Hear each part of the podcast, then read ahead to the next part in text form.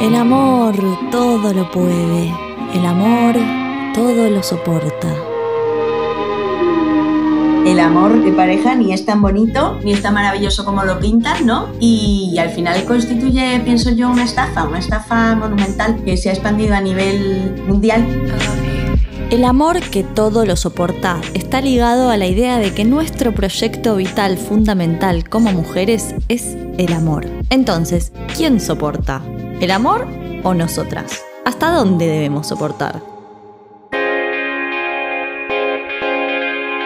Yo soy Irina Eisenkang y en este primer episodio de Yo Solita vamos a desgranar al causante de todas nuestras confusiones, el amor romántico.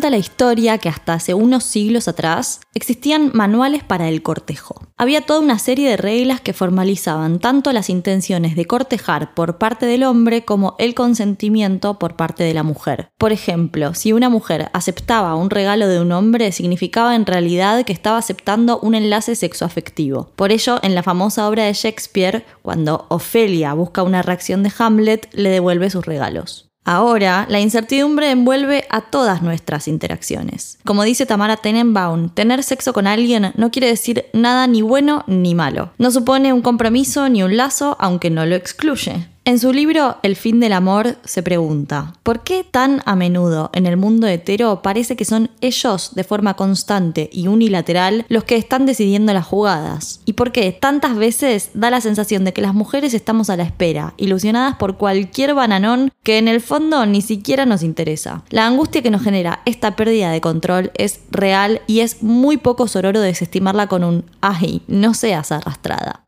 La idea de que las mujeres feministas estamos más allá de estas angustias nos genera una disociación que nos hace sufrir y a la vez sentir culpa por tener dicho sufrimiento. Bueno, pasa que nos da vergüenza. Para este primer episodio tuve el privilegio de dialogar con una de mis grandes referentes del hackeo del amor romántico, la gran escritora y doctora del amor romántico, el patriarcado y el capitalismo en las relaciones, Coral Herrera.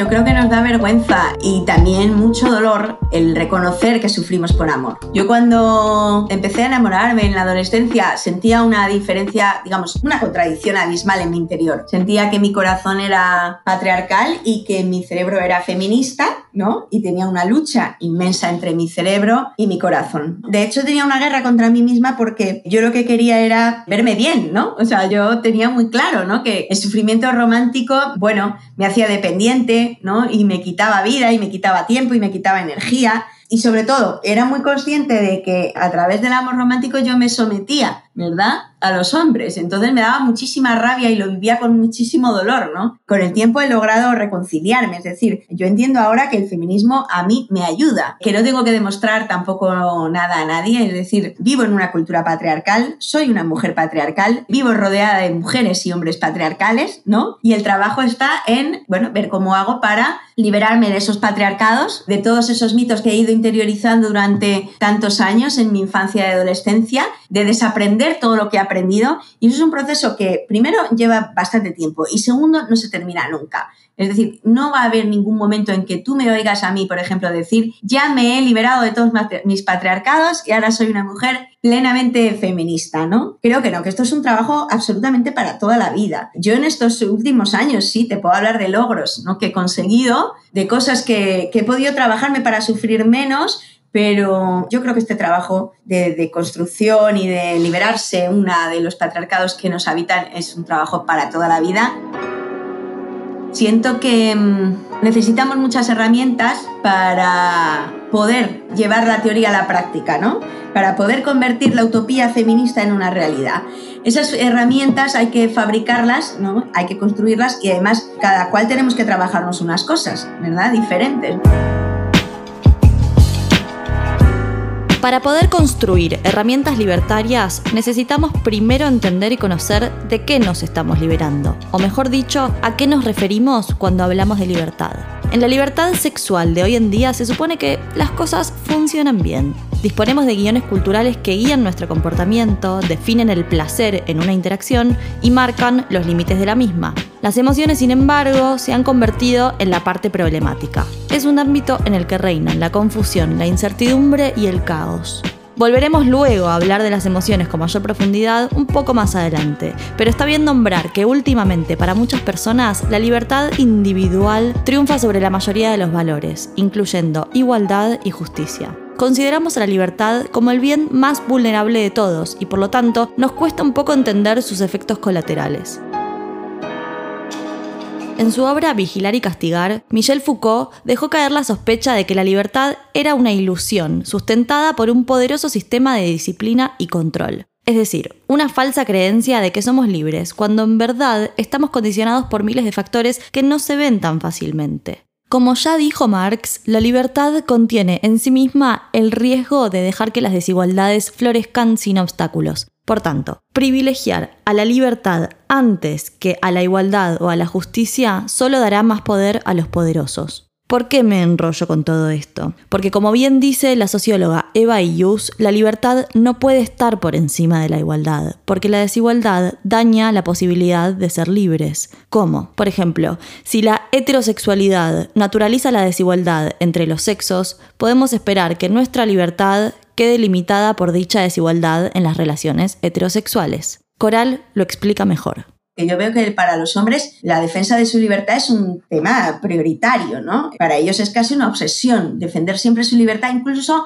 aunque se casen, ¿no? Ellos, bueno, pues la doble moral les ayuda un poco a poder llevar una vida de soltero y de casado a la vez, que es como viven muchos hombres, ¿no? Con sus amantes, eh, con sus visitas a los burdeles, etcétera porque el mito de la monogamia de alguna manera nos lo han vendido solo a nosotras, o sea, eh, no, no, a ellos, ¿no? Entonces, cuando tú tomas conciencia de esta desigualdad de por qué yo tengo que ser monógama y los hombres no son monógamos, ¿no? ¿Por qué tengo yo que estar de rodillas frente a un hombre, ¿no? Ahora que soy una mujer libre, ¿verdad? Porque en muchos países las mujeres ya tenemos eh, reconocido nuestro derecho a ser libre, ¿no? Y autónomas, y no podemos ejercer este derecho pues bueno, es que el mito de la monogamia tiene una potencia fortísima. Tiene una, vamos, es, es, eh, digamos uno de los pilares del mito romántico, ¿no? El mito, el mito de la monogamia, ¿no? La idea de que el amor debe ser exclusivo entre dos personas. Es un mito que está construido para nosotras, pero no para ellos, ¿no? Esta es solo una de las desigualdades de las que te estaba hablando de alguna manera los hombres simulan, hacen ver como que son monógamos y esta es la principal estafa, yo creo, masculina, que ellos se comprometen afectivamente a,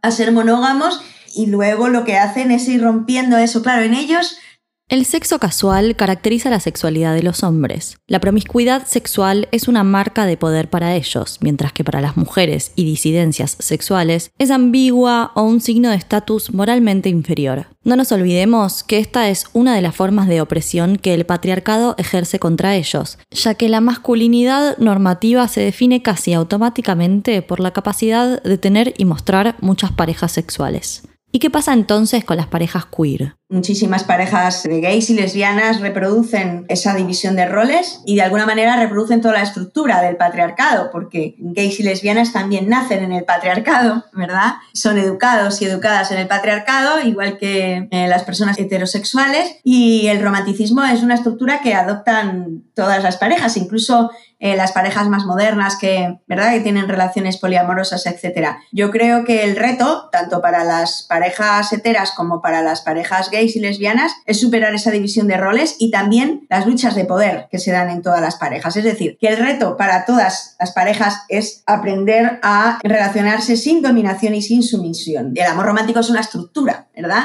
Que aprendemos todos y todas. Y tenemos los mismos retos frente a él, que es romper esa estructura de dominación y sumisión y trabajar mucho el tema de las luchas de poder para poder construir relaciones más igualitarias. La heterosexualidad se basa en las diferencias de género, que en realidad funcionan como desigualdades de género. Esta desigualdad crea un sistema en el que la carga emocional del éxito o fracaso de las relaciones recae en las mujeres. Las desigualdades emocionales no se detectan ni se abordan de manera visible o compartida. Recurrimos a nuestro interior para gestionar esta violencia simbólica y sus heridas. ¿Por qué está tan distante? ¿Estaré pareciendo muy necesitada? ¿Qué tengo que hacer para atraparlo? ¿Qué hice para que no me dé más bola? Todas estas preguntas que nos formulamos demuestran que las mujeres nos sentimos responsables del éxito o fracaso emocional de las relaciones. Entonces, pasamos del cortejo medieval lleno de protocolos y reglas que dejaban todo clarísimo a la libertad que genera relaciones desiguales e incertidumbre.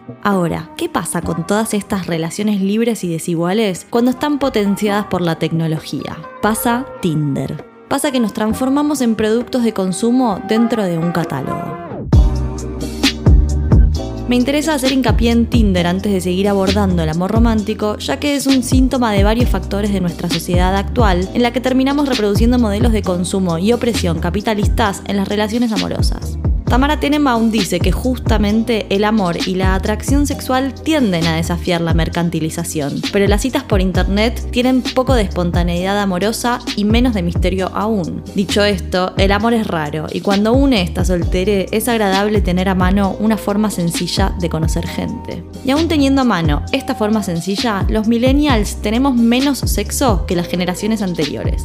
Nuestra falta de sexo se debe a diversas causas. Una de ellas, sin dudas, es la precariedad económica y laboral que nos toca atravesar ahora. Pero tampoco tengo dudas de que otra muy importante es la gran y generalizada incertidumbre emocional y amorosa en la que estamos inmersos gracias a esta libertad individualista y subjetiva de las relaciones de consumo mediadas por la tecnología. Las relaciones han adoptado la forma de mercado, el encuentro directo de la oferta y la demanda emocional y sexual. Cuando las personas se encuentran en un mercado abierto, lo hacen a través de tecnologías que pretenden aumentar la eficiencia de la búsqueda de pareja. Lo hacen utilizando guiones de intercambio, eficiencia de tiempo, cálculo hedónico y una mentalidad comparativa, que además utiliza estándares de belleza mercantilistas. Todo esto es característico del intercambio capitalista avanzado. Quedar con una pareja por Tinder te da la misma satisfacción que pedirte una pizza a domicilio. El sexo casual heterosexual habilita una profunda incertidumbre generada por el alto volumen de interacciones que permite la tecnología,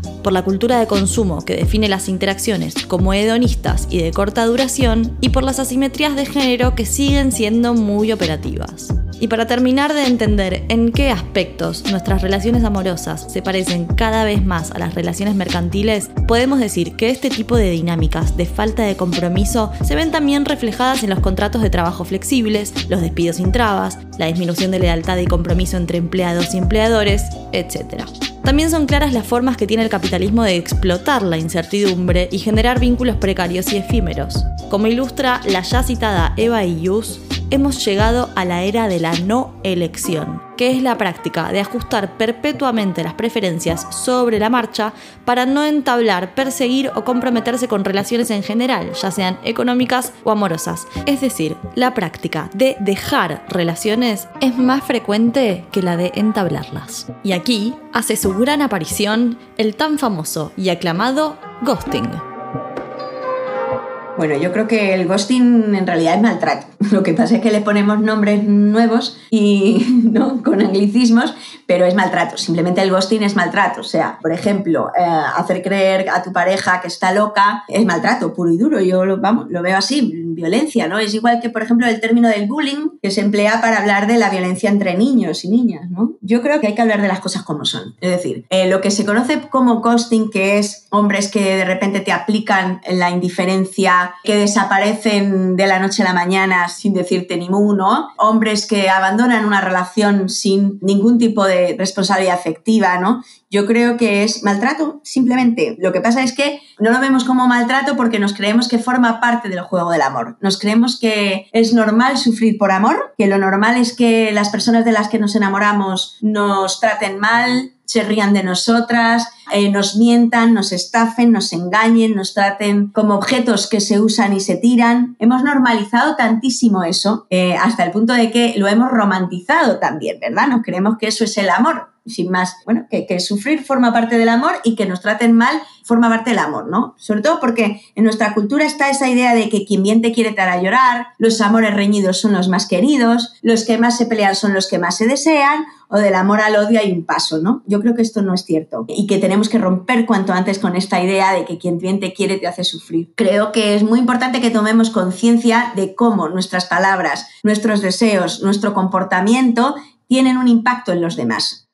Esto es tener responsabilidad afectiva y no se puede confundir el amor libre con el consumo de personas. El deseo de usar a los demás y descartarles como si fueran cosas para luego conseguir otras le es funcionar al sistema, pero en realidad cualquier vínculo real, ya sea poliamoroso, abierto o monógamo, implica no ser egoísta y tener siempre en cuenta al leotre. Responsabilidad afectiva también es de hacernos responsables ¿no? de cómo cuando una persona desarrolla sentimientos por ti, tú tienes que cuidar esa relación, ¿verdad? Aunque tú no desarrolles los mismos sentimientos que la otra persona. Por ejemplo, bueno, sucede en muchas parejas, ¿verdad? Que se juntan dos personas y una se enamora muchísimo y la otra no. Bueno, pues hay que ser, yo creo, consecuente y entender, yo no me he enamorado de esta persona, esta persona está enamorada de mí, está sufriendo y lo está pasando mal. Lo mejor es dejar siempre la relación. Ser honesto, ser honesta, o sea, decir, no soy capaz de corresponder ¿no? Para mí la clave de todo es la reciprocidad y los cuidados. Entonces, si estamos en relaciones donde no hay reciprocidad, donde hay niveles de intensidad diferentes o ritmos diferentes, donde no hay responsabilidad afectiva ni cuidados, entonces esas relaciones hay que dejarlas. El problema es que creo que a las mujeres nos cuesta mucho ver violencia en tipos que nos hacen ghosting, ¿no? Nos cuesta mucho porque creemos que la violencia es eso, bueno, pues que un hombre venga y te dé un puñetazo y te tira al suelo, ¿no? o que eh, te rompa la cabeza a hachazos, ¿verdad? O a martillazos. Creemos que eso es la violencia y en realidad la violencia es todo acto que provoca a una persona de una manera intencionada o de una manera también constante y que la utiliza además en beneficio propio. En el momento en que tú entiendes que violencia es eso, ¿verdad? Es ese acto que comete una persona contra ti siendo consciente y además sacando provecho de ello, pues que eso es sencillamente violencia. Bueno, creo que es muy importante que aprendamos a identificarla, a verla y a entender que eso no es amor, que eso es precisamente la demostración de que no hay amor cuando una persona te hace sufrir y te hace daño. Irán Zubarela dice que eso que llamamos mariposas en el estómago en realidad es ansiedad, dependencia, pensamiento obsesivo e insomnio. Pero nos hacen ghosting y nos endurecemos, no nos quejamos y tiramos para adelante. Tamara Tenenbaum identifica que en esta generación entendimos que ser mujeres modernas y autoafirmadas implica dejar de estar pendientes de los hombres, pero de una manera bastante curiosa. Entendimos que implicaba no engancharse, no sentirnos interpeladas por el modo en que nos tratan y no demandar nada que no quieran darnos, aunque sea una cortesía mínima de un vaso de agua. Amoldarse a sus deseos y que parezca que es pura casualidad, sin pedir de más ni dar de menos. En dos palabras, no molestar. Para Tamara ser la chica cool tiene un lazo histórico con la idea de mujer sumisa que lo soporta todo, incluso la violencia. Pero no proviene solo de ahí. También es un efecto de la lógica de mercado en el ámbito sexoafectivo, de la necesidad de aumentar tu valor siendo no la más gozadora, sino la más buena onda, nunca la loca. Es la misma lógica que implica que tratemos el encuentro con Leotre como una transacción en la que tomo solo lo que me sirve y me despreocupo del daño que puedo llegar a hacer en el camino porque total no es mi responsabilidad, ni somos novios, ni nada. En definitiva, el ghosting es una nueva forma de violencia simbólica. Ya no es tan fácil salirse con la suya después de agredir verbal o físicamente a una mujer. Ya no es que si tu pareja te agrede es que estás con un boludo o un gilipollas. La violencia también evolucionó. Ahora se parece más al gran poder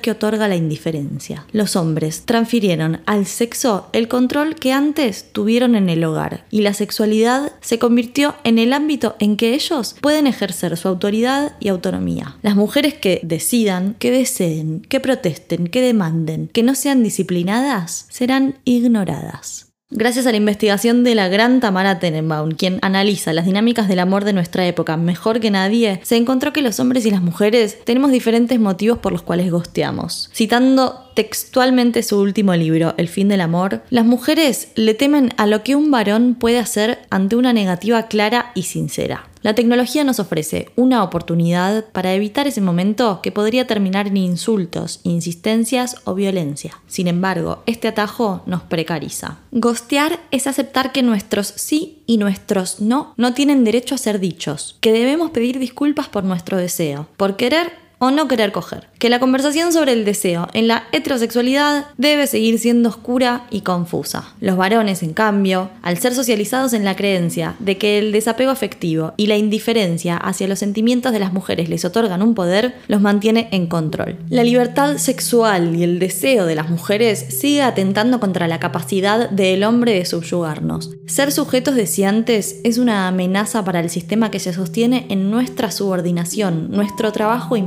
y nuestra conducta predecible y ordenada. Ser buenas mujeres no es solamente un concepto moral y religioso, también es un concepto político y económico.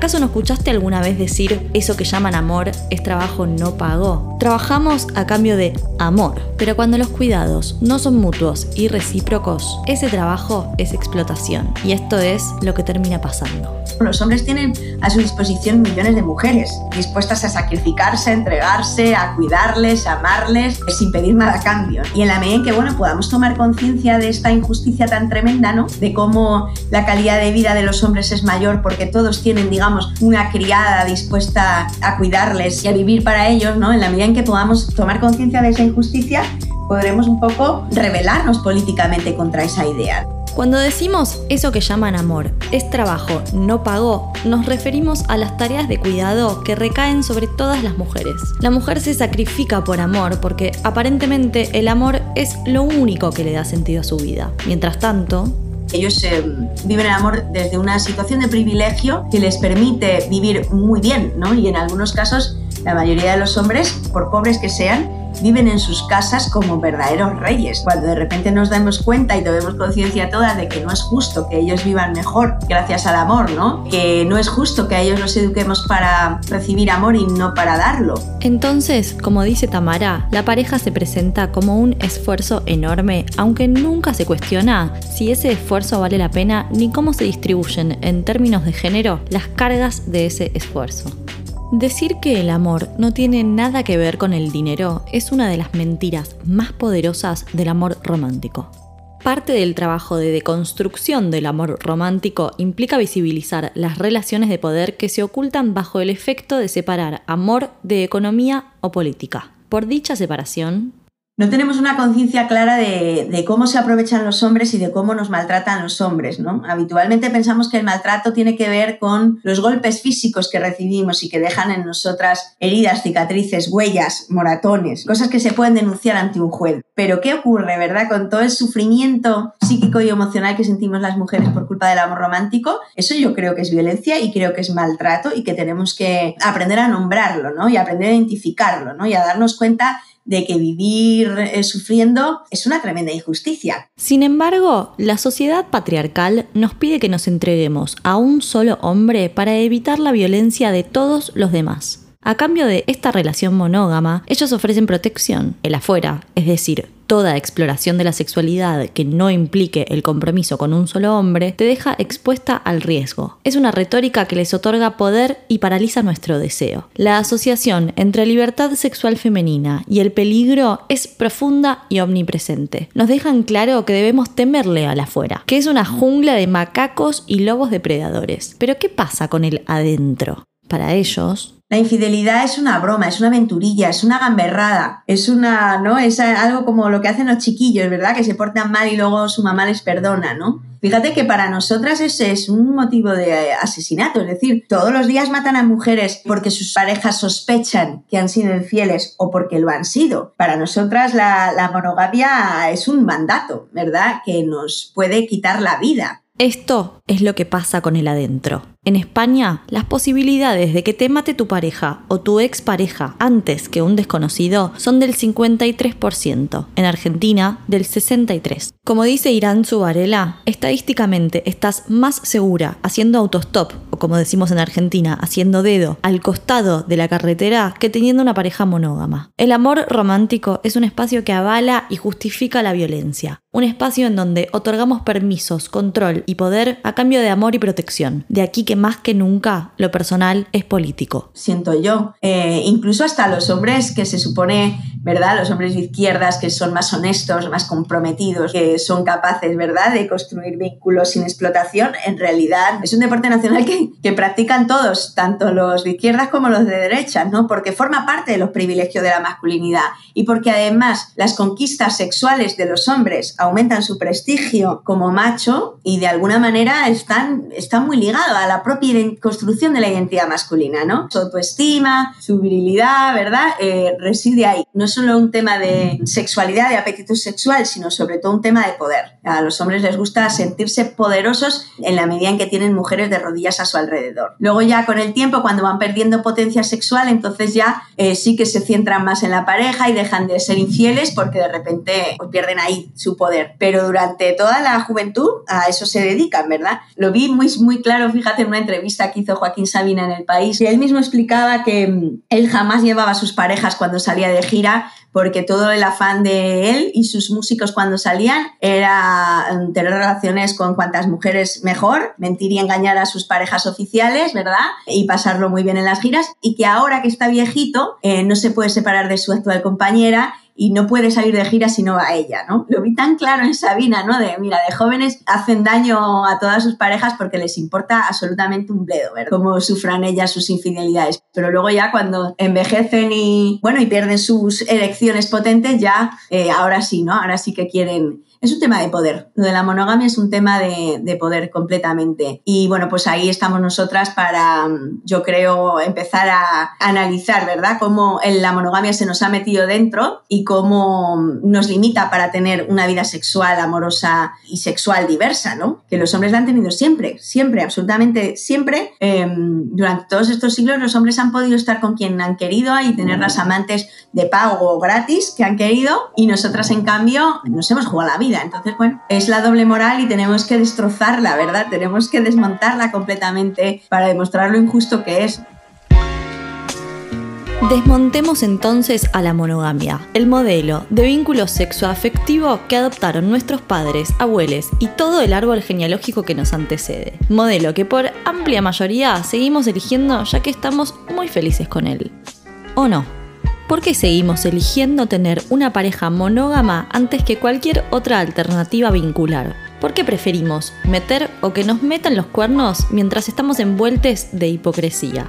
Bueno, vivimos en una sociedad que está construida, vamos, los pilares, ¿verdad?, de nuestra sociedad son la pareja y, su extensión, que es eh, la familia feliz. Eh, la pareja heterosexual y monogámica que construye una familia feliz. Por eso es tan importante el amor romántico en nuestra sociedad, porque nuestra economía, nuestra forma de organización política y social está basada en las parejas que se juntan para procrear y extenderse ¿no? a través de la familia nuclear tradicional. Entonces tiene una explicación muy clara. ¿no? Al sistema le conviene que nos juntemos de dos en dos, no de cuatro en cuatro ni de diez en diez. ¿no? Les conviene, ¿verdad?, que nos encerremos en pisos pequeños o en casas pequeñas donde construimos nuestros niditos de amor y se supone que ahí es donde vamos a ser felices, ¿no? Toda nuestra economía, si te fijas, está orientada a la construcción de parejas. Eh, por eso en la publicidad nos insisten tanto en, con la idea de que el amor, de que la felicidad está en el amor de pareja. Y em, ciertamente cuando vives sin pareja es cuando te das cuenta de lo importante que es la pareja, ¿verdad? Para nuestra sociedad. Quiero decir, estar soltera en un mundo hecho por y para parejas es bien complicado, ¿no? Primero eh, que cuando estamos sin pareja recibimos una presión social fortísima, ¿verdad? De toda nuestra familia, bueno, de nuestro entorno social más próximo, ¿no?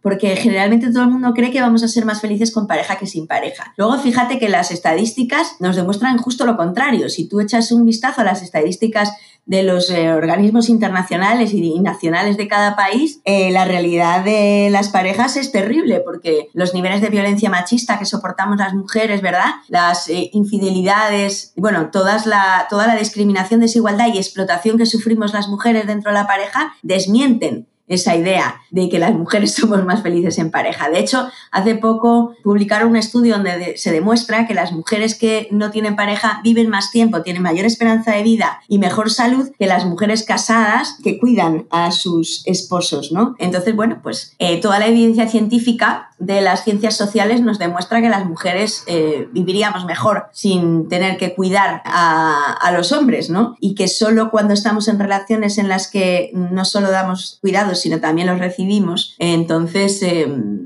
bueno, pues ahí vivimos mejor. Eh, yo creo que es muy importante, ¿verdad? Analizar esta diferencia que hay entre el mito y la realidad, ¿no? El mito nos dice que seremos más felices sin pareja y luego la realidad nos demuestra que no, que en realidad eh, vivir en pareja para muchas mujeres es una trampa mortal, ¿no? 135 em, mujeres son asesinadas cada día en el planeta a manos de sus parejas y, bueno, las estadísticas, como he dicho antes, sobre violaciones dentro del matrimonio y violencia emocional, psicológica y física eh, dentro de la pareja, pues nos demuestra que en realidad el amor eh, de pareja ni es tan bonito ni es tan maravilloso como lo pintan, ¿no? Y, al final constituye, pienso yo, una estafa, una estafa monumental que se ha expandido a nivel mundial. Otro ejemplo clarísimo del error que supone disociar amor de economía o política. Hemos llegado a tolerar toda esta desigualdad y violencia en nombre de una idea cultural culturalmente implantada y tan fantasiosamente desacertada como es la representación del amor y la pareja que tenemos como sociedad.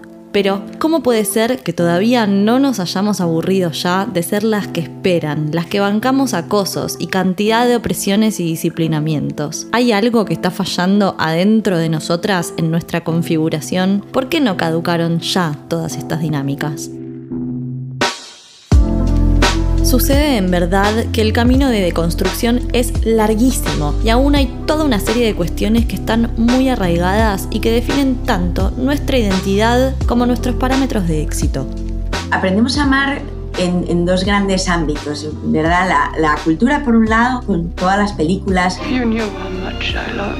dibujos animados, series de televisión, con todas las canciones eh, de la cultura popular y también aprendemos a amar pues en nuestro ámbito de socialización más cercano, que es eh, la familia y todo el entorno, ¿verdad? Familiar y de amistades que tenemos a nuestro alrededor. Cuando somos niñas y niños nos fijamos mucho en cómo se quieren las personas adultas de nuestro círculo más próximo, cómo se quieren a sí mismas, cómo se quieren entre ellas y cómo nos quieren a nosotras. Y esto tiene un impacto enorme, ¿verdad? En la manera en que construimos la relación con nosotras mismas y con los demás. Nos aprendemos a querer a nosotras mismas desde ahí, viendo y experimentando en nuestras propias carnes cómo nos quieren y cómo se quiere la gente a nuestro alrededor. Y luego, claro, por supuesto, la influencia de la cultura, ¿no? De las heroínas y los héroes que nos ofrecen. Toda nuestra cultura, ¿verdad?, está impregnada de una ideología patriarcal que nos ofrece unos modelos de feminidad, unos modelos de masculinidad, eh, que son siempre los mismos de hace siglos, porque el esquema narrativo de nuestra cultura eh, amorosa es siempre el mismo. Y bueno, pues así llevamos siglos y siglos construyendo nuestras relaciones desde estos modelos, desde estas guías, ¿verdad? Desde estas estructuras que nos ofrece la cultura y desde las relaciones que tiene la gente a nuestro alrededor, en nuestro entorno. A los niños y a las niñas nos educan de manera diferente para querernos, es decir, nos proponen unos modelos de masculinidad y feminidad que son como pueblos opuestos, pero complementarios, y luego a las niñas nos... Em, bueno, de alguna manera nos invitan a poner el amor romántico en el centro de nuestras vidas nos invitan a poner el amor romántico en el centro de nuestras vidas, vidas, vidas, vidas y a los niños no. A los niños justo les educan para lo contrario, ¿verdad? Para que el amor romántico y el amor de pareja no sea el único afecto que tienen en su vida, para que sea un afecto más y que sea una pasión más, ¿no? Porque a los niños se les insiste mucho en lo importante que es su círculo de amigos, sus redes afectivas, ¿verdad? sus pasiones, sus aficiones, sus proyectos, sus metas y sus sueños. Y en cambio a las niñas se nos educa para que todo nuestro objetivo en la vida sea encontrar una pareja.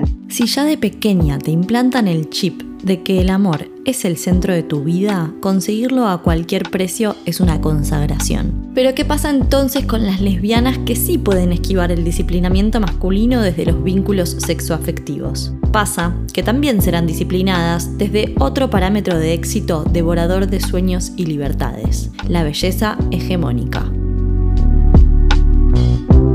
realmente muy complicado, porque desde pequeñitas nos enseñan a gustar todo el tiempo, ¿verdad? Desde pequeñitas nos enseñan que cuanto más encantadoras somos, más más fácil conseguimos lo que necesitamos, lo que deseamos o lo que queremos, ¿no? Eh, desde pequeñitas nos enseñan a posar, nos enseñan a estar bellas, ¿no? Nos enseñan además a mm, construir nuestra autoestima en torno a nuestra apariencia física, ¿no? La tiranía de la belleza es una de las peores tiranías que existen para nosotras, porque nos hace estar en guerra con nuestro cuerpo, con nuestra apariencia física constantemente, ¿no? Yo creo que solo cuando, cuando empezamos ya a ser más mayores es cuando tomamos conciencia, por ejemplo, ¿no? En mi caso, que de repente llega un punto en que me doy cuenta que no es importante que mi cuerpo sea bello, sino que mi cuerpo esté sano, ¿verdad? A mí me ha llevado muchos años darme cuenta de que mi cuerpo es lo que me permite estar viva y un cuerpo sin dolor y sin enfermedad es lo que me puede permitir a mí tener una calidad de vida, ¿no? Y que la vida sea bonita y merezca la pena. Y ahora eh, entiendo mucho más la importancia de la salud frente a la importancia de la apariencia estética, ¿no?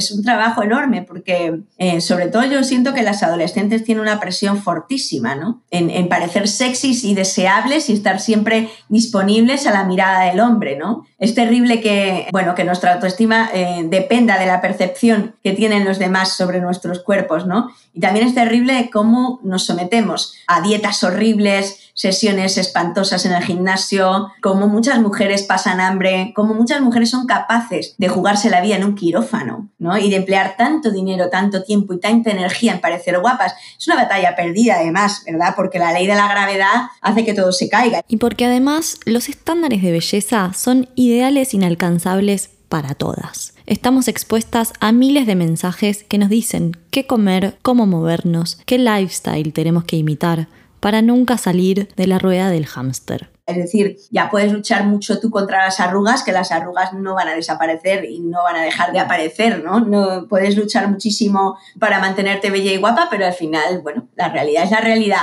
Y además, el patriarcado y el capitalismo son muy, muy crueles. Hay muchas mujeres que a partir de los 25 años ya no valen nada, ¿no? Porque a los hombres les gustan las mujeres jóvenes e incluso las niñas. Vivimos una sociedad que está hipersexualizando a las niñas, una sociedad muy, muy pederasta y muy violenta, ¿no? Con las niñas, ¿verdad? Que son el epicentro, ¿no? Entonces, por eso a mí me, me duele tantísimo cuando veo a las niñas hipersexualizadas y ofrecidas en bandeja, ¿no? A la, a la mirada pederasta, ¿no? Y a la mirada del, pues, del hombre pederasta. Yo creo que, que este es uno de los trabajos más importantes, ¿verdad? Que dejemos de ser para que nos miren, que dejemos de tiranizarnos y de maltratarnos a nosotras mismas y de colaborar con el patriarcado en ese sometimiento tan fuerte a través de, de la belleza. Creo que es una de las cuestiones más importantes porque, sobre todo cuando empiezas a liberarte de esa tiranía es cuando te das cuenta de lo absurda que es, ¿no? Cuando empiezas a entender que tu lugar en el mundo no tiene que ver con el deseo que provocas en los demás, sino con los afectos, ¿verdad? Que van hacia ti y que no tienen que ver con tu belleza física, sino con cómo te comportas con los demás, cómo tratas a los demás. Este espacio que habilita y normaliza los diferentes tipos de violencias y opresión y al que llamamos amor romántico, como vimos hasta ahora, se sostiene gracias a la manera en la que somos educadas para poner el amor en el centro de nuestras vidas. También gracias a la convención sobre el peligro que implica explorar nuestra sexualidad fuera de una relación monógama o los estándares de belleza imposibles que hacen que odiemos nuestro cuerpo y nos avergoncemos de él y que logran que corramos de lugar nuestro propio deseo para buscar la aprobación de un hombre. Pero la base de sustento del amor romántico está tan consolidada que sus pilares ni siquiera terminan aquí. ¿Alguna vez, por ejemplo, hiciste cosas que no querías para que no te dejaran de querer, escribir o llamar? Precisamente está ahí la, esclavitud. ahí está la esclavitud, el miedo a que nos dejen de querer, el miedo a que no nos quiera nadie, el miedo a quedarnos solteras sin pareja, el miedo al abandono también es súper importante. Yo creo que esto, todo esto tiene que ver en gran parte con los traumas de la infancia, ¿no? Porque muchas mujeres que se ponen a trabajar en terapia estos temas se dan cuenta, ¿no? De que vienen un poco de ahí. El maltrato que tenemos con los niños y con las niñas actualmente es lo que construye eh, una sociedad enferma, ¿no? Llena de adultos que se ven limitados por las tremendas carencias afectivas que tenemos. O sea, por ejemplo, esta idea de que hay que dejar llorar a los niños sin darles consuelo, ni abrigo, ni, ni cariño, ¿no? es una de las crueldades más absolutas que ha, pienso yo, criado generaciones enteras de gente que ha crecido con un miedo terrible al abandono, ¿no? Porque han sido abandonados y porque han sido maltratados en su infancia. Entonces, en la medida en que empecemos a tratar bien a la infancia, ¿no? A criar a los niños y a las niñas con amor, sin crueldad y sin violencia, es cuando eh, podremos construir apegos seguros. Decir, cuando un niño o una niña han sido criados con unas referencias muy claras, con amor y con mucho cariño y con mucho afecto, luego pueden relacionarse en libertad con las demás personas. El miedo a que nos dejen de querer está directamente enlazado al miedo a quedarnos solas. Ser amada por un hombre, o al menos parecerlo, todavía es medida del estatus social de una mujer. Como dice Tamara, a muchas todavía nos cuesta pensar que la soltería no es un estado de carencia afectiva del que hay que salir lo antes posible. En sus palabras, el patriarcado no solamente prohíbe, sino que también seduce. Propone modelos de identificación y de felicidad. Por ejemplo, que ser esposa y madre es el único camino para una buena vida y que cualquier otro propósito es distractivo y poco valioso para una mujer. Estos modelos de felicidad son tan importantes a la hora de pensar la libertad de las mujeres como las prohibiciones escritas, aunque a veces sean más difíciles de ver y por ello también de desarmar. El patriarcado no se mete solamente con nuestras conductas, se mete también con nuestros deseos, sueños y aspiraciones. La maternidad también sigue siendo un horizonte aspiracional determinante. Tener o no hijes nos sigue definiendo. El pánico a ser una vieja rodeada de gatos es, igual que el miedo a la violación, una forma de disciplinamiento que internalizamos sin cuestionar. Nos vendría muy bien redefinir a la soledad para despojarla de fantasmas y mitos, pero antes quiero nombrar a otra de las leñas potentes de las que se alimenta el fuego del amor romántico, la química adictiva del amor y el sexo. Bueno, eh, para mí el amor romántico es una energía que circula en el espacio amoroso dentro de una energía más amplia que es la energía del amor. Es una energía que también tiene una dimensión química, ¿verdad? Porque invade nuestros cuerpos y altera nuestro sistema de percepción, nuestro sistema nervioso, ¿verdad? Y bueno, todo nuestro sistema afectivo. Yo creo que una de las claves es entender que el amor es una droga y que como todas las drogas, si no las usamos bien, nos puede hacer mucho daño. Lo más peligroso de las drogas es la adicción que generan. El neurocientífico Andrew Uberman describe a la adicción como un estrechamiento progresivo hacia las cosas que nos producen placer. Las adicciones empiezan y terminan con la dopamina, sustancia química del cerebro. Aquello a lo que somos adictos se apodera de los circuitos de la dopamina y se convierte en el estímulo más poderoso de nuestras vidas. La dopamina está diseñada para motivarnos, actúa como un motor que nos impulsa hacia una determinada dirección y cuando llegamos a ese destino nos reponemos con más dopamina. Por lo tanto, muchas de nuestras acciones diarias son el resultado de la liberación de dopamina en el cerebro. La oxitocina y la serotonina son los otros sistemas de recompensa de nuestro cerebro. Así que, adivina, ¿qué tres sustancias producimos con el amor o después del sexo? Es normal que nos quedemos enganchadas o calientes y con ganas de repetir. Es literalmente una adicción en el Laboratorio del Amor, que es una escuelita virtual y una comunidad de mujeres donde trabajamos estos temas, ¿no? Yo, eh, cuando ellas vienen con un problema de amor, las hago un poco tomar conciencia de la dimensión química de la adicción romántica, que nos han inculcado desde muy, muy pequeñitas, ¿no? Es como si tú a los niños desde pequeñitos les estás dando tabaco, les estás dando chocolate, les estás haciendo adictos a la Coca-Cola o al alcohol. A nosotras desde pequeñita nos inyectan en vena la idea de que la felicidad solo puede estar en el amor. Entonces, cuando eh, experimentamos ese subidón del amor romántico, ¿verdad? Del enamoramiento, de los inicios de una pareja, nos convertimos completamente en adictas porque, mm, bueno, desde pequeñitas nos han estado entrenando para llegar a eso, ¿no? Yo creo que en primer lugar el tema es la educación de las nuevas generaciones. Que bueno, que no se traguen esas mentiras, que sean conscientes de por qué nos estafan y sobre todo de para qué nos estafan, ¿no? ¿A quién le beneficia que las mujeres seamos junkies del amor? ¿A quién le beneficia que seamos drogadictas? Este aquí nuestra obsesión por la pareja. Pero también es un mito que tiene una potencia fortísima y que sirve como un instrumento de control social, sobre todo sobre las mujeres. Es un mito muy potente que tiene sus raíces, bueno, antes de la antigua Grecia incluso, que se ha ido transformando con el tiempo y con las zonas geográficas, porque al ser una construcción social humana va variando con los siglos y también con los lugares del planeta en los que amamos. Es un mito muy potente que se ha globalizado en el siglo XX gracias a, bueno, a la globalización, ¿verdad?, de los medios de comunicación y las industrias culturales y que ha penetrado en culturas en las que incluso, por ejemplo, el, tema del matrimonio no tiene nada que ver con el amor romántico, como es en China o en India, ¿no? donde eh, los matrimonios siempre han sido concertados entre familias, siempre se ha visto como un asunto de negocios eh, entre familias. Entonces, bueno, pues por un lado es un potente instrumento de control social, como he dicho, y por otro lado también creo yo que es un instrumento de liberación y de revolución. Entonces, ya sabemos desde dónde se sostiene el amor romántico, aunque todavía tendemos a pensar que somos absolutamente libres en nuestra decisiones y que, citando a Tamara Tenenbaum por enésima vez, si sentimos que no lo somos es por una debilidad nuestra propia y que si empezamos a pensar distinto vamos a dejar de sufrir por ser gordas, estar solas o ganar poco dinero. No es cierto, nos pasa a todas y está fuera de nuestro control individual. La solución no es un cambio de cabeza, es un cambio de paradigma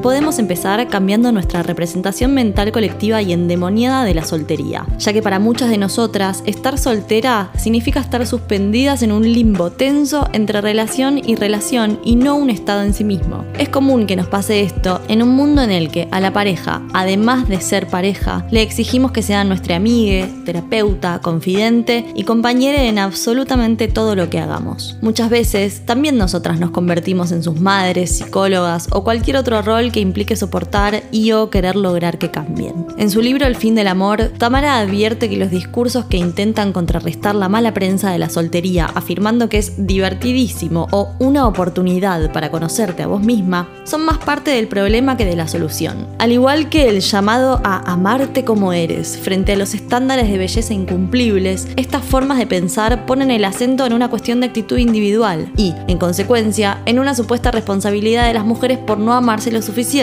y en ese movimiento desvían la razón por la cual de verdad funciona mal la experiencia real de la soltería. No está en tu cabeza, no te pasa solo a ti. El mercado del deseo es una realidad histórica en donde operan fuerzas que te exceden. La soledad es uno de los grandes problemas del siglo XXI. Lo hemos visto, ¿verdad? Ahora con la pandemia, cómo la soledad afecta a nuestra salud mental y emocional y cómo pretenden de alguna manera, bueno, el sistema pretende empastillarnos ¿no? y medicarnos para, para superar, eh, digamos, los estragos de la soledad, pero en realidad la solución, desde mi perspectiva, está, por supuesto, en la construcción de redes sociales y afectivas sólidas que sean, digamos, em, una resistencia frente a un mundo individualista y narcisista que nos quiere aislados y aisladas unas de otras. ¿no? Yo creo que la presión social que se ejerce sobre las mujeres sin pareja es absolutamente descomunal y que además se ejerce sobre todo en el ámbito más íntimo, más privado para las mujeres. En mi caso, yo, por ejemplo, estuve un tiempo sin pareja, estuve cerca de cinco años sin tener pareja y me sorprendió muchísimo la presión que recibí por parte de mi gente que creía que yo eh, y cualquier mujer somos más felices si estamos en pareja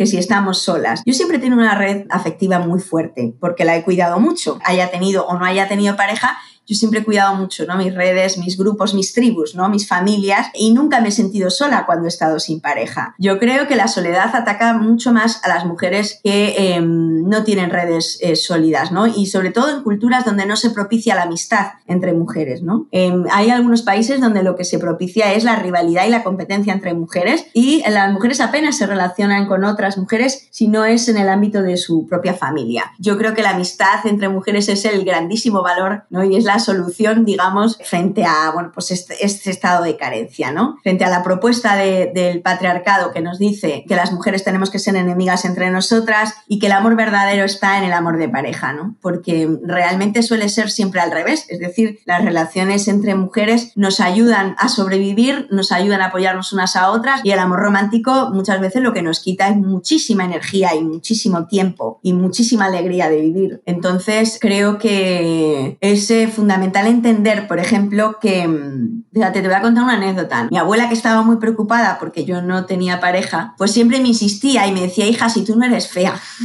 y así tú puedes tener novio, ¿no? Y yo le decía, yo lo sé, abuela, lo que pasa es que no quiero tener novio, estoy ahora muy tranquila, estoy bien, no he conocido a nadie que me guste, estoy metida en mi proyecto, en mi tesis doctoral, ¿verdad? No me hace falta absolutamente para nada, tengo un montón de gente a mi alrededor que me quiere y además para mí mis pasiones han sido siempre muy importantes y son pasiones que realizo en solitario, leer y escribir, ¿no? Y caminar por la naturaleza a solas son cosas que me llenan muchísimo, pero eh, es cierto que a la mayoría de las mujeres no nos enseñan a cultivar nuestras pasiones, a dedicarnos a ellas, no nos enseñan, digamos, a disfrutar con, bueno, pasiones que realizamos en solitario y por lo tanto nos cuesta mucho construir una relación con nosotras mismas desde la soledad, ¿no? Creo que, bueno, nos hace falta repensar todo este tema de la soledad, ¿no? Primero porque es muy importante, ya hablo de ello Marcela Lagarde, la maestra Marcela Lagarde, ¿no? En su libro eh, sobre la soledad y la desolación y decía que era muy importante que nosotras eh, podamos estar con nosotras mismas, podamos disfrutar de nuestra propia compañía para poder también disfrutar de la compañía de los demás. Nos tenemos que quitar la idea de la cabeza de que cuando no tenemos pareja estamos solas, porque estamos en realidad rodeadas de amor, de mucha gente que nos quiere. Entonces, una cosa es decir, mm, en estos momentos no tengo pareja y otra cosa es decir, estoy sola, porque eh, ya te digo, yo siento que en la medida en que nos demos cuenta de que el amor está en todas partes, que no está en la pareja, ¿no? Que la,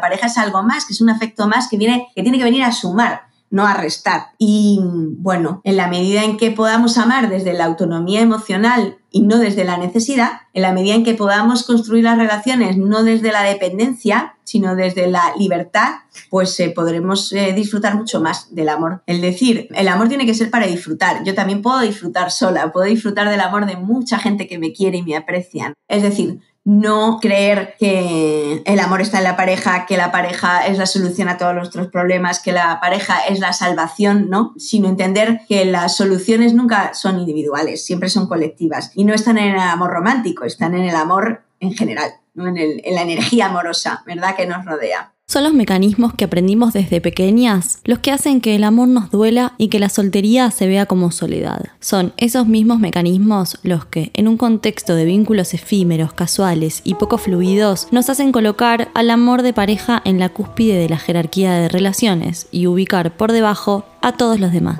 La clave, compañere, está en tejer redes sólidas de amor, amistad y familia en donde nos sintamos amadas, sin necesidad de aislarnos o postergar nuestras prioridades cada vez que conocemos a alguien que nos gusta. si supiéramos, ¿verdad?, expandir el amor romántico más allá de la pareja y lograr que sea una energía que impregne todas nuestras relaciones y nuestra manera de estar y de ser. ¿Qué quiero decir con esto? Pues que, bueno, cuando descubres que el amor está en todas partes, ¿verdad?, es cuando entiendes eh, la potencia transformadora y revolucionaria del amor. Cuando no eh, limitas el amor romántico a la pareja y lo ves en todas las relaciones que tienes con las cosas, con los animales, con los espacios, con los objetos y también con las personas en tu vida. Yo no creo que la solución está en adoptar otro modelo amoroso como modelo a seguir, sino más bien en buscar la manera de querernos bien y de construir relaciones bonitas, sanas, igualitarias, al margen de la ideología patriarcal. Creo que está todo por inventar en el amor. Ahora mismo está todo por inventar, por transformarse, ¿no? Porque siento que mm, es muy importante que no nos apeguemos a ninguna religión del amor, a ningún dogma, eh, y que encontremos nosotras la manera de relacionarnos y por reinvención no estamos hablando de caer en la trampa consumista de usar y tirar personas sin responsabilidad afectiva en el caso de que estemos solteras, o si la relación o pareja que tenemos no nos hace felices las 24 horas del día y no coincide con nuestra fantasía de pareja ideal. Estamos hablando para empezar de remover la carga y expectativa de que la pareja tiene que rellenar todos los agujeros, carencias o roles y con ello priorizar la salud de tus relaciones, de todas ellas, entendiendo la pareja como una más en la red de constelaciones amorosas, ya sean familiares, amistosas o sexoafectivas. Bueno, está ahí, yo lo veo como un folio en blanco, ¿verdad? Las estructuras románticas tradicionales no nos sirven, la estructura de pareja de nuestros abuelos y abuelas no nos sirven, porque estamos ya en el siglo XXI y en otros tiempos, y entonces, bueno, hay que, yo creo, atreverse a explorar nuevas maneras de querernos. Creo que, cada vez somos más, siento yo, que cada vez somos más las mujeres que estamos buscando, ¿verdad? Otras formas de, de querernos y de relacionarnos y también de organizarnos. Salirnos de lo tradicional, esquivando nuevos paradigmas desiguales y opresivos que se esconden detrás de la máscara de la libertad, no es nada fácil. Existen un montón de alternativas vinculares a través de las cuales podemos relacionarnos amorosamente sin perder de vista la responsabilidad afectiva. Para explorar con mayor profundidad estas alternativas, recomiendo el libro Ética Promiscua de Dossie Easton y Janet Hardy. Pero la realidad es que no hay tal manual. Nos encontramos en un momento de pura exploración y búsqueda aunque la indagación sí tiene una clara línea editorial no sufrir ni hacer sufrir a otros. Basta de justificar la violencia bajo la excusa de que así es el amor. Siento que está llegando un punto en el que ya ni siquiera hablamos el mismo idioma los hombres y las mujeres. Yo lo veo en mi generación, ¿no? Que nosotras estamos em, leyendo un montón, acudiendo a congresos, jornadas, conferencias, talleres presenciales y online, ¿no? Estamos devorando blogs, revistas, artículos, foros. ¿Y ellos qué están haciendo? Llega un momento en que hablamos sin un idioma diferente porque nos nosotras ahora manejamos conceptos que a ellos no les suenan ni remotamente, ¿no? Como el compromiso emocional, la responsabilidad afectiva, ¿verdad? La ética de los cuidados, todo eso como que les suena chino a muchos hombres. Entonces, yo siento que, que, va a haber una brecha cada vez más grande entre nosotros y nosotras. Una brecha que se estrechará junto con el cambio y la evolución en la sociedad y en la forma de amarnos, cuando las relaciones se independicen del sometimiento y el sufrimiento. Esto, lejos de significar que el amor se haya acabado, quiere decir que estamos en un momento de transformación en donde nos toca redefinir las reglas desde los feminismos y poner nuestro deseo en el eje central. Nunca me he imaginado el mundo sin amor romántico. Lo que me he imaginado es el romanticismo convertido, transformado, ¿no? Me he imaginado como el amor de pareja, o sea, como para mí el amor es una construcción social, es una construcción humana, ¿verdad? Las construcciones humanas van cambiando, ¿no? Y van evolucionando y van mutando también. Y yo siento que es un proceso además paralelo, es decir, en la medida en que la sociedad va cambiando, nuestras formas de querernos también van cambiando. Y al revés, en la medida en que somos capaces de cambiar nuestras formas de querernos y de amarnos románticamente, también la sociedad va evolucionando, ¿no? Entonces yo me imagino un mundo donde las mujeres mm, no nos sometamos por amor, es decir, un tipo de, de amor que no suponga para nosotras ni sufrimiento, ni explotación, ni abuso, ni discriminación, ni violencia. Y me lo imagino porque estamos desde los feminismos luchando para eso, ¿no? Para que eh, los hombres aprendan a relacionarse con nosotras en un plano de igualdad y de horizontalidad, que, nos, eh, que aprendan a tratarnos como compañeras y que además cese todo lo que conocemos como violencia de pareja bajo la justificación de que así es el amor. Sí que creo que el amor puede cambiar y que está cambiando, de hecho, ¿no? Yo sí que siento que poco a poco vamos a estar rompiendo, ¿no? Con la tradición y buscando maneras más bonitas de querernos, ¿no? Pero sobre todo creo que tendrá que ver con la firme convicción que tengamos las mujeres con respecto a esta idea del disfrute, ¿no? Con respecto a la idea de que no nos merecemos sufrir y que el amor no puede contener tanta violencia y tanta Es decir, que el amor tiene que ser para disfrutar. Y yo creo que una vez que pongamos en el centro de nuestras vidas esta idea, que tenemos derecho a disfrutar, que tenemos derecho a vivir una buena vida, es como podremos cambiar nuestras formas de relacionarnos. Y para rematar, dejar atrás la idea de que sin nuestra otra mitad no estamos completas. Bueno, yo creo que sí que desde el feminismo estamos rompiendo con esta idea de que eh, somos una media naranja y necesitamos la otra media naranja. Yo siento que desde los feminismos ya llevamos, sobre todo esta última década, poniéndole mucho empeño en desmontar el mito, en denunciar la estafa, en sacarla a la luz y en eh, intentar que las mujeres comprendamos que no es un asunto de mala suerte, ¿no? Muchas mujeres creen que ellas no han tenido buena suerte y que las demás sí. Yo creo que en la medida en que podamos desmontar el mito de la pareja feliz, podremos eh, liberarnos todas de esa necesidad que nos crea, la necesidad de ser amadas, la necesidad de tener pareja. Yo creo que estamos en ello. En la medida en que nos contemos las verdades unas a otras y nos digamos, oye, esta es la verdad del matrimonio, esta es la verdad de la pareja, así se pasa en pareja, ¿no? Y veamos que no es un asunto individual, sino colectivo, ¿verdad? Que no es un tema personal, sino que lo personal es siempre político, eh, pues es ahí donde de repente nos damos cuenta, ¿no? De la gran trampa en la que nos han metido. Entonces, ¿cómo podemos disfrutar del amor? Yo creo que es una cuestión de tomar conciencia política de lo que supone el amor para nosotras, de cómo el amor nos despoja de los derechos más fundamentales, ¿no? El derecho a estar bien, el derecho a tener una buena vida, el derecho a disfrutar, el derecho al placer, el derecho a vivir sin ser explotadas y sin sufrir violencia y malos tratos, ¿no? De alguna manera, cuando tomas conciencia de esto, es mucho más fácil, creo yo, aprender a cuidarte. Cuando tú dices, yo, yo tengo derecho a una buena vida, ¿cómo me ayuda el feminismo a quererme bien, a aceptarme tal y como soy y a poner límites, ¿no? Pues yo creo que esto es fundamental. Yo tengo unas líneas rojas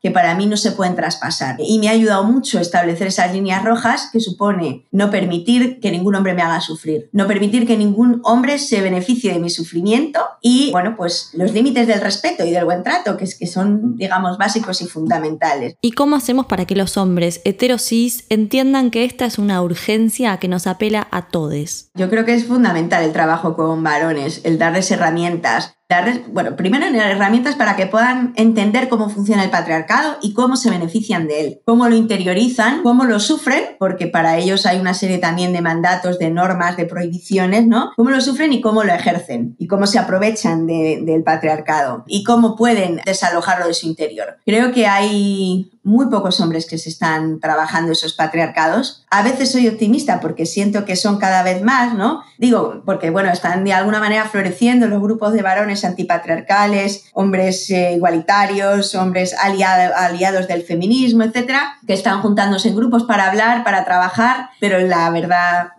es que son muy, muy, muy pocos, son una minoría muy minoritaria. Y además, debemos tener cuidado con las ambigüedades entre discurso y acción de los supuestos aliados a quienes todavía les cuesta renunciar a, como dice Luciana Pecker, la palanca de control del poder y del placer.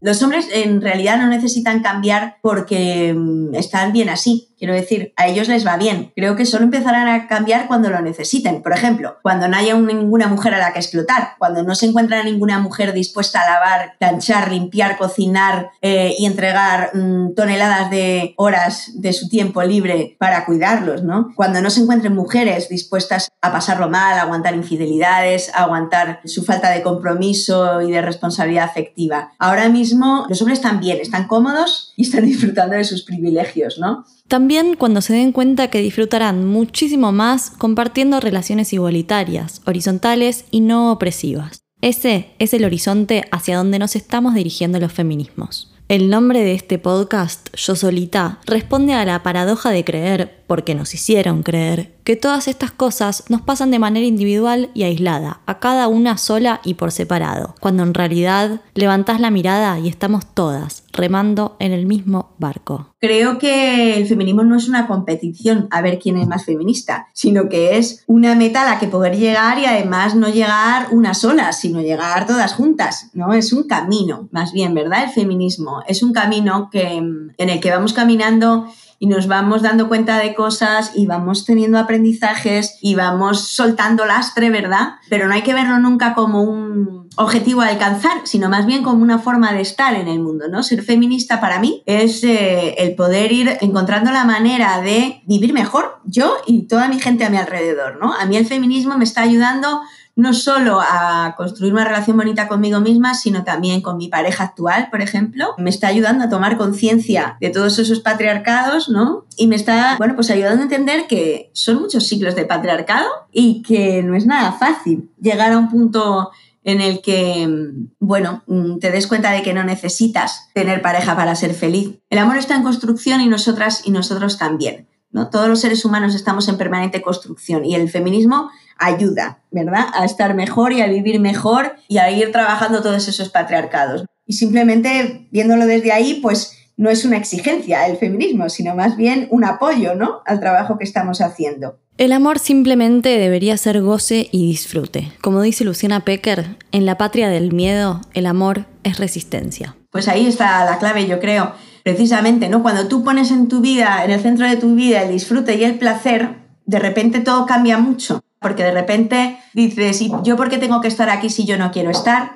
De repente aprendes el maravilloso valor de la asertividad, ¿verdad? Que te permite poner límites a la gente que pretende abusar de ti o, aprovecharse de ti o explotarte, ¿no? O a la gente que pretende hacerte daño, ¿no? O a la gente que pretende dominarte y manipularte a nivel emocional. Tenemos que ser responsables de nuestro autocuidado, de nuestra salud mental y emocional, de nuestro bienestar. Que en la medida en que las mujeres asumamos que eso no es una, una responsabilidad del compañero que elijamos, ¿no? Sino más bien una responsabilidad nuestra, ¿no? Nuestra felicidad y nuestro bienestar depende de cómo nosotras cuidamos nuestra salud mental, física y emocional. ¿Qué quiere decir esto? Hablamos ahora mucho del autocuidado, ¿no? Pero claro, mucha gente se cree que el autocuidado es comer chía y kefi, eh, ¿no? O sea, tomar alimentos súper sanos, bajos en grasas, ¿no?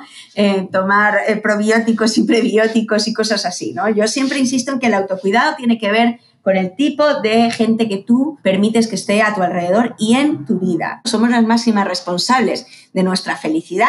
Es decir, autocuidado consiste en saber qué tipo de personas queremos en nuestras vidas y qué tipo de relaciones hay que dejar atrás. Porque la, la, mayor fuente de sufrimiento para los seres humanos está, por un lado, ¿verdad?, en la falta de ingresos, de un techo y de las necesidades básicas, es decir, beber agua potable, comer tres veces al día, tener ropa de abrigo, ¿no? Y por otro lado, tiene que ver con nuestras relaciones afectivas y sociales, ¿no? Eh, lo que más nos hace sufrir son las relaciones humanas, de explotación y de violencia que construimos entre nosotros y nosotras, tanto en el ámbito laboral como en el ámbito amoroso, como en el ámbito familiar, incluso en el vecindario. Eh, nos han hecho creer que nosotras somos responsables de nuestras relaciones, de que si nosotras no cuidamos las relaciones los hombres se van de nuestro lado o nos son infieles, ¿no? De que toda la culpa es nuestra y realmente no, eh, realmente tenemos que entender que las relaciones no funcionan cuando una de las dos personas no pone de su parte y que nosotras además no vamos a cambiar absolutamente a nadie, porque esta es otra de las grandes trampas del amor romántico, ¿no? La idea de que nuestro amor lo puede cambiar, ¿no? La idea de que nuestro amor le puede ayudar, ¿verdad? A la otra persona, la idea de que nuestro amor tiene una recompensa, ¿no? Yo creo que cuando nos damos cuenta de que sufrir por amor no tiene ni recompensa, no tiene premio, es cuando nos damos cuenta de que no merece la pena. Que sufrir por amor no es útil, que sufrir por amor nos sirve absolutamente para nada cómo cuidamos nuestras relaciones, cómo ampliamos el amor para que vaya más allá de la pareja, cómo uh, hacemos para que el amor sea una fuente de gozo, de placer, ¿no? Y sea un espacio en el que nosotras nos sintamos libres, podamos ser nosotras mismas y podamos evolucionar, crecer y ser felices. Yo creo que la clave está ahí, ¿verdad? En darnos cuenta de que las mujeres podemos vivir una buena vida Todavía no sé si estaremos soñando ingenuamente o estamos realmente conquistando y entrando en los nuevos confines del amor despatriarcalizado. Sí que se puede liberarse del patriarcado y sí que se puede construir una relación más sana con el amor, quiero decir, ¿no? Creo que sí que es posible, porque yo misma lo he experimentado bueno, en la adolescencia he sufrido muchísimo por amor, ¿no? Y yo entiendo, ¿verdad? Que, bueno, que el dolor es inevitable. Por ejemplo, cuando alguien te deja de querer, pues es inevitable sufrir un tremendo dolor por la pérdida, ¿no? Pero sí que es posible ahorrarse toneladas de sufrimiento. Que cada vez somos más y que la medida en que tengamos claro que no hemos venido al mundo para sufrir, como podremos ir también poniéndole amor al trabajo que hacemos con nosotras mismas para liberarnos del romanticismo patriarcal. Creo que se puede construir otras formas de relacionarnos y de hecho ya hay mucha gente que lo está haciendo y siento que en la medida en que nosotras veamos que sí somos capaces, las nuevas generaciones también se van a contagiar de este efecto, ¿no? Porque nosotras somos ahora mismo el modelo a seguir para eh, muchas mujeres a nuestro alrededor y para las eh, siguientes generaciones. Y en la medida en que ellas vean, ¿verdad? Que se puede, por ejemplo, cortar una relación en la que no eres feliz, cortar una relación en la que no eres correspondida eh, e incluso no empezar relaciones que veas que no van a funcionar, pues yo creo que se produce un efecto contagio con respecto a las demás, ¿no? Cuando vemos a las mujeres que no tienen pareja y que están perfectamente y que viven estupendamente, ¿no? Es como podemos ver que esto esta propuesta utópica es real, ¿no? que el amor se puede transformar, que nosotras somos personas en construcción y que con mucho cariño y mucho amor podemos siempre ir a mejor. Parafraseando una vez más a Tamara Tenenbaum, la pareja puede salvarse si la descentramos y la corremos del podio de la vida como la piedra de toque del éxito, la salud y la felicidad o como el amor en sí mismo. Más importante que salvar a la pareja es, con mucho amor, salvar a la amistad, la comunidad y con suerte quizás salvarnos a nosotras. Es normal que en este mundo de precariedad laboral, económica y social, la desconexión en los vínculos y la falta de compromiso, busquemos algo firme de donde agarrarnos que sea mío y solo mío, y que nadie más pueda agarrar o precarizar. Es entendible que sigamos ingresando y persistiendo en vínculos restrictivos y desiguales, y que pensemos que ese sacrificio valga la pena. Pero si elegimos vincularnos desde la precariedad o la carencia, seguimos operando en favor de una idea de amor falsa, violenta y funcional. Queremos amar, queremos que nos amen, queremos coger y enamorarnos con placer y adrenalina en un contexto en el que podamos sentir que la balanza no se inclina hacia ningún lado. En mi vida he tenido muchísimas historias de amor y desamor. Llegué a sentir el éxtasis sostenido de estar enamorada. Esa sensación de invencibilidad, una sobredosis energética, un nirvana inerte que lo puede con todo que te hace querer ser mejor persona para un otro, estar con los sentidos muy abiertos y absolutamente receptiva a la belleza del mundo, las ganas de emprender cualquier aventura. La descripción de este encantamiento es infinita, sentirse enamorada es la droga más cotizada en este planeta y la más difícil de conseguir para algunos. Tuve amores que terminaron bien y otros que terminaron mal. Tuve o tengo amores que no sé bien decir cuándo terminaron o si terminaron. Nunca me costó mucho soltar todo por amor, soltar mis metas, mi carrera, mi tiempo. Solía sentir que esa relación valdría la pena el sacrificio y que además las metas de mi compañero serían mucho más importantes. No es muy difícil encontrar a muchas otras mujeres que sienten que sus propias metas son anexos a las del hombre todo proveedor. A través de los vínculos amorosos estructuraba mi vida. Estuve involucrada en todo tipo de relaciones, lindas y armónicas, inmaduras, abusivas, estables, aburridas, sostenidas por la ilusión y la proyección, clandestinas, con personas mucho mayores que yo, con personas menores que yo, ligues de una noche, relaciones largas, un amante intermitente durante muchos años, relaciones que me elevaron, otras que me dejaron hecha una meba sin autoestima,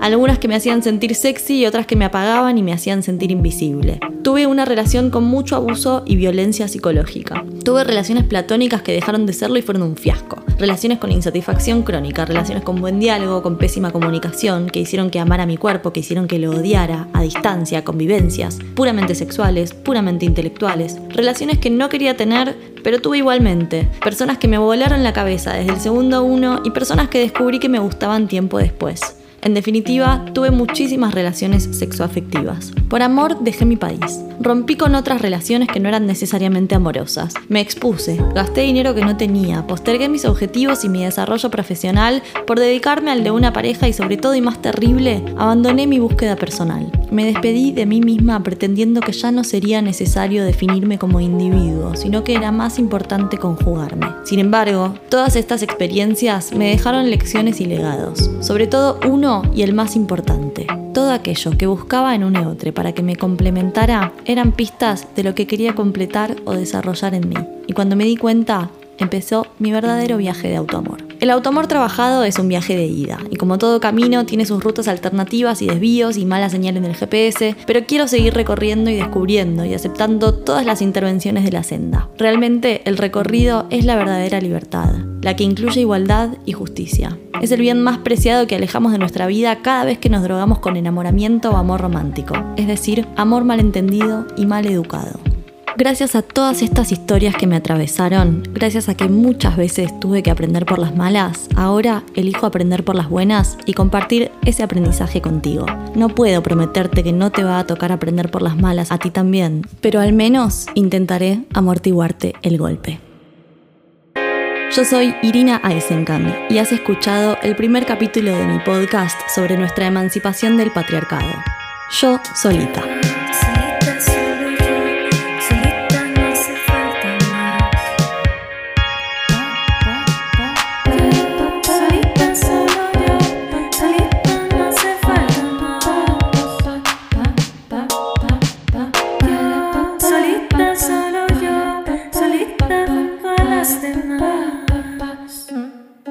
Canción original de Xavi.